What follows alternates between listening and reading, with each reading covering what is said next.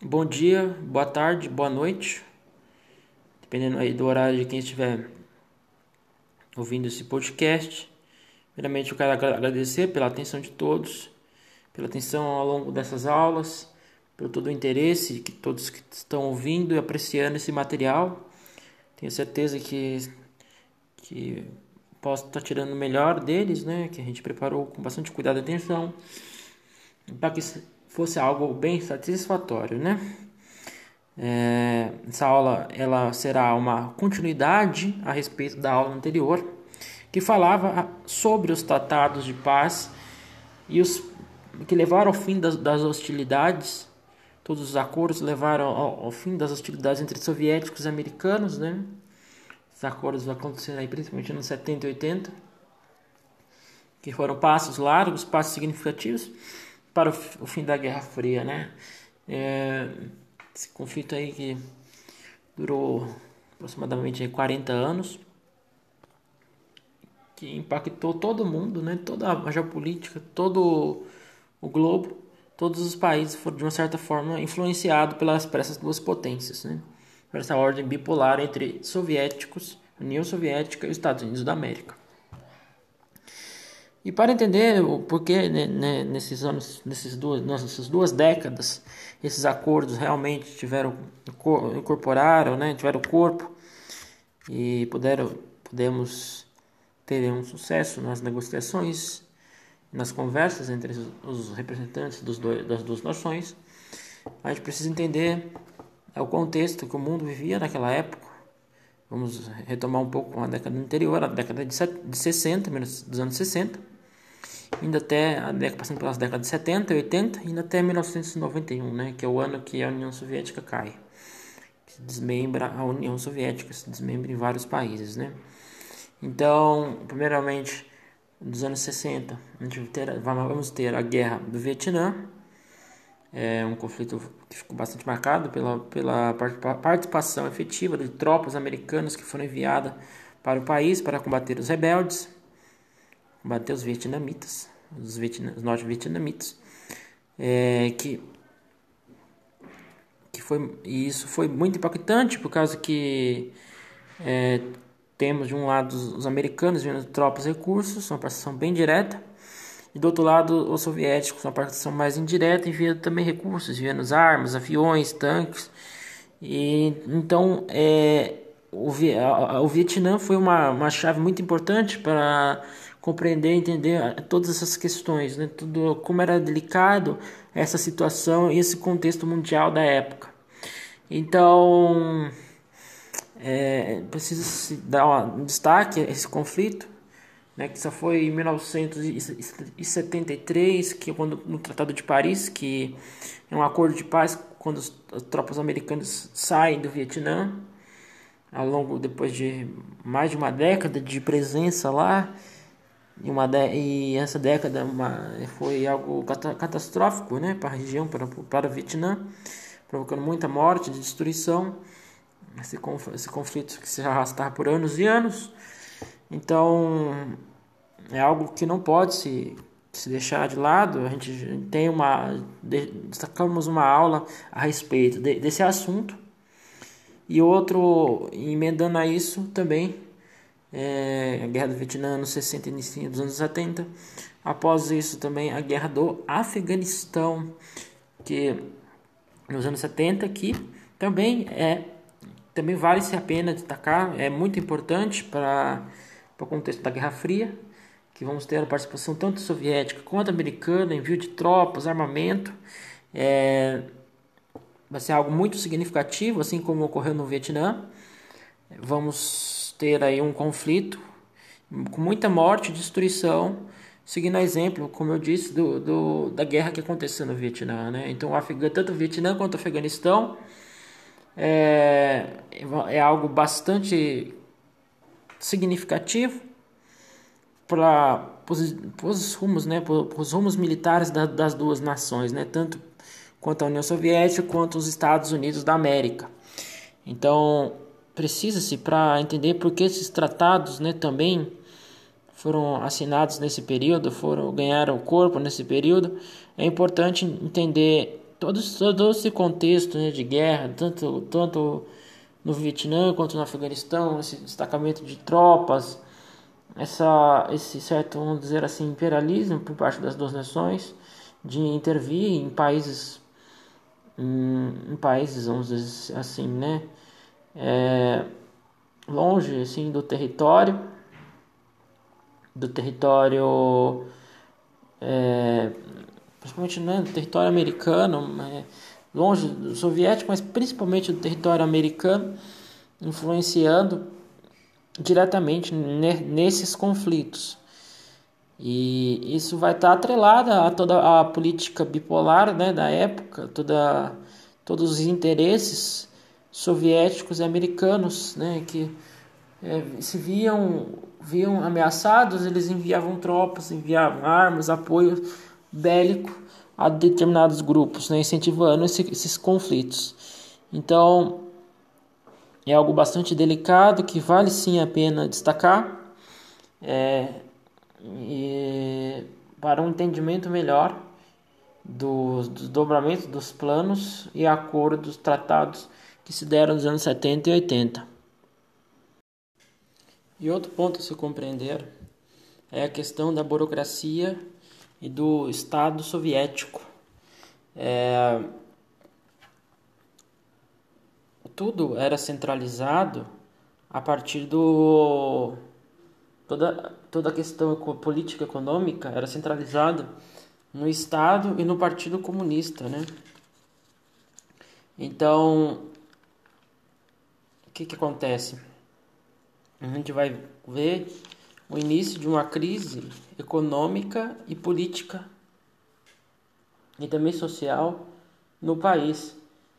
É, essa, essa centralização é, aliada a um esgotamento né, da, de, desse, desse sistema soviético, né, sistema de, de tudo estar concentrado no, na burocracia é, e no partido, vai prejudicar muito a, essa relação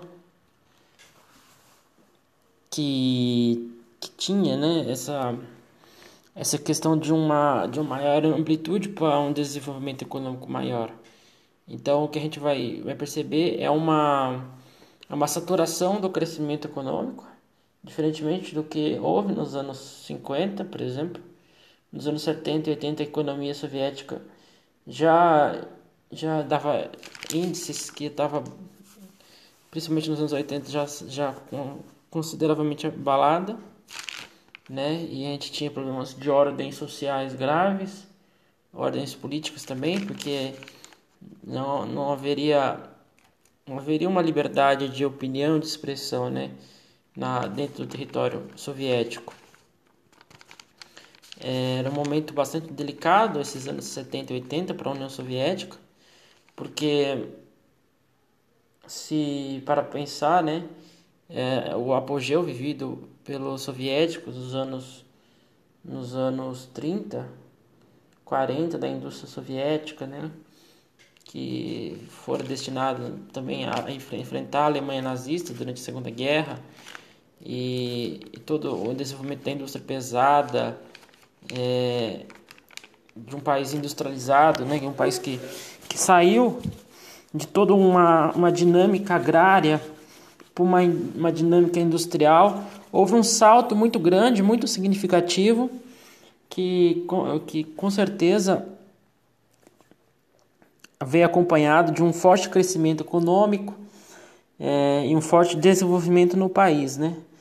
Tudo esse ao longo do, por exemplo, do governo de Stalin, né, com os planos quinquenais e tudo isso auxiliou muito a, a, a União Soviética, como eu disse, sair do status de país agrário e se tornar um país desenvolvido industrialmente, né? Uma dinâmica, um parque industrial considerável. E isso também vai se refletir, né, durante vários momentos da, da Guerra Fria, né? Na construção de tecnologia aeroespacial, tecnologia militar, é, pesquisas, né? é, nos anos 50, 60, fica muito evidente isso. Porém, já nos anos 70 e 80, é, já, vai ter, já vai, vamos ter nos anos 70 e nos anos 80 mais ainda um saturamento desse sistema. É, um, saturamento dessa coisa que a gente que eu costumo se falar do, do socialismo real. Então, é, a, os, os, soviéticos vão estar em, ma, em maus lençóis, né? Vão estar colocados numa posição difícil. Então, era necessário, por exemplo, é, né, é nesse momento, é, uma certa, um, um certo diálogo com o mundo, né? Não era a União Soviética não tinha mais assim, como como dizer assim, é, precisava-se desse, de, desse, desse, de uma certa abertura e um certo contato para que pudesse, de uma certa forma, negociar com o mundo algo que talvez assim pudesse modificar como vai ficar, como vai ser posto já, já nos anos 80 com o governo do Gorbachev, com, a, com os planos Perestroika e a Glasnost de negociar com o mundo, é, primeiramente uma reforma interna para se abrir para o mundo, né? para modificar toda essa, essa, essa, essa estrutura que estava sendo colocada em xeque. Então esses tratados, né, o SALT e o START e a INF, o encontro de Gorbachev e, o presidente americano Ronald Reagan, tudo também está é, incluído nesse cenário. É, não era muito mais necessário para a União Soviética aumentar cada vez mais e mais o seu arsenal nesse momento, ah, porque a União Soviética tinha preocupações de primeira ordem, é, tinha coisas mais assim mais prioritárias, é, como a, a, recuperar essa economia abalada. Então era era visível que os planos militares é, já podiam já podiam se pensar e houve sim é, esse pensamento, houve negociação, houve os acordos, isso foi viabilizado, porque acabou de uma certa forma entrando um pouco, um pouco, né? Assim, claro que continuava sendo importante, mas entrando mais para um segundo plano por causa dessa crise que a União Soviética vivia. Desde os anos 70 gravando nos anos 80, o que vai o que o Mikhail Gorbachev vai tentar sem sucesso contorná-la, né? Mas que isso é um assunto para próxima para próximas aulas, que será melhor detalhado e explicado. E que é muito importante analisar todo esse contexto também econômico, político, social. E pelo lado americano, tem se a ponderar a crise dos anos 70, né? a crise do petróleo desculpe, que afetou diretamente os, os Estados Unidos da América, numa né? crise de abastecimento com os preços sendo elevados, é, esse preço do barril do petróleo ficou muito alto, uma crise de abastecimento provocando muita, muitas, muito prejudicando a vida de muitos americanos, né, que que não estava conseguindo mais assim abastecer seus carros, né? Que o preço tinha hiper, hiperinflacionado. Houve todo o problema com os países do Oriente Médio, né? É, por causa da, da influência americana lá, também impactou nisso, né? nessa questão, né? É, questão da OPEP, todas, todas essas questões do petróleo do Oriente Médio, né? Os países que são os países produtores. Então a gente vai ter um momento de crise sim nos Estados Unidos nos anos 70, mas que posteriormente será contornado, né? Os Estados Unidos eles pela, pela sua dinâmica econômica, né? Tem uma, uma economia muito dinâmica até hoje, é muito evidente isso. Os Estados Unidos conseguem, né, ao fim do cabo, ao fim da guerra, sair como a grande potência vitoriosa, né?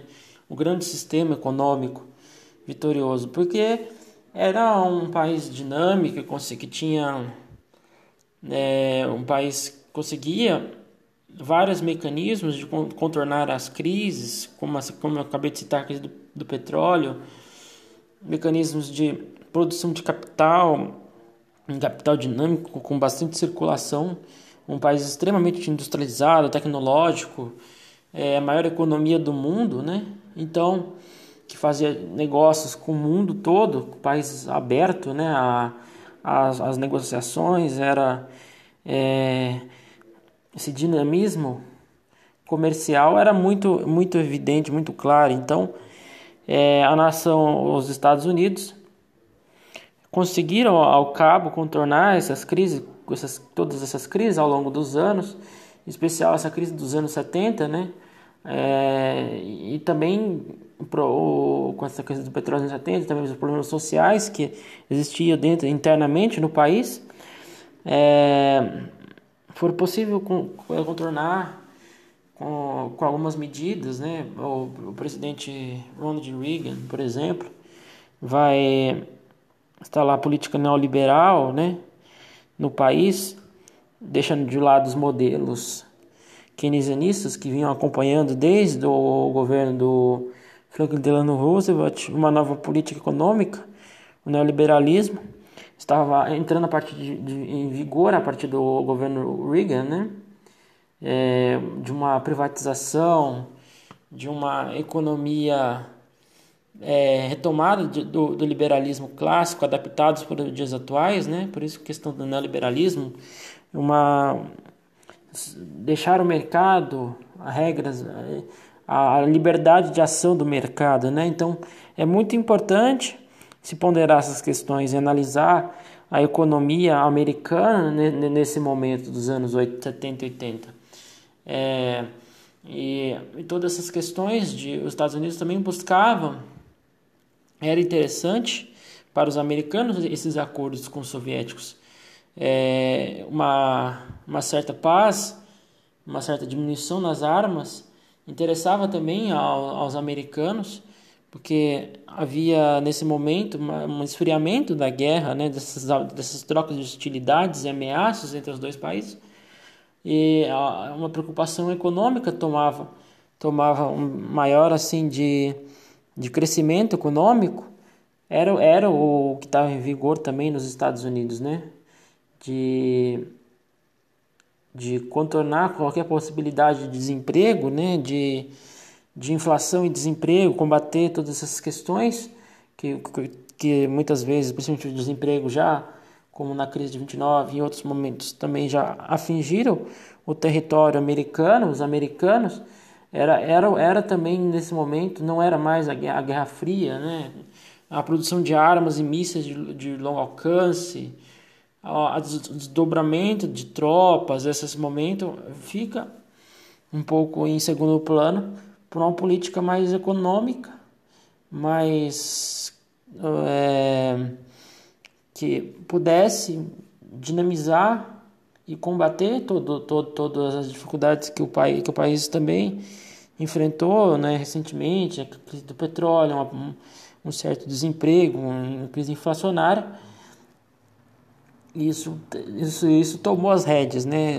tomou os planos.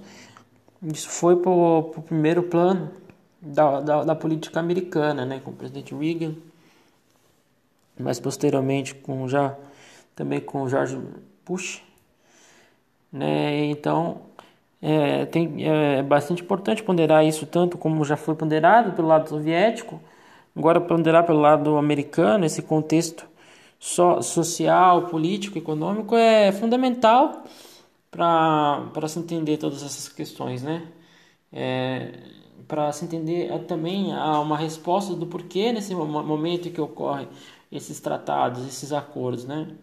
Porque somente agora nas décadas de 70, nos anos 72, 79, 87 e 91, esses planos todos vão, vão ocorrer. Né? É, analisando esse contexto global, contexto mundial, é, se dá uma elucidação, né? dá uma certa, um certo entendimento para que essa análise fique mais fácil fique mais consistente e algumas perguntas possam possam ser respondidas, né? É, é um momento especial que o mundo passava, né? Um momento que merece sim, com certeza, sem, sem dúvida alguma, uma devida atenção, né? Essa, essa questão econômica, todos os desdobramentos né, do que os anos anteriores tinham ocorrido e vários problemas que tinha visto, como a crise dos mísseis, Vietnã, Afeganistão. Então, eram era outros, outros áreas que tomavam a rédea das negociações globais, né? Então, a aula é isso. Agradeço por ter ouvido o podcast. Muito obrigado.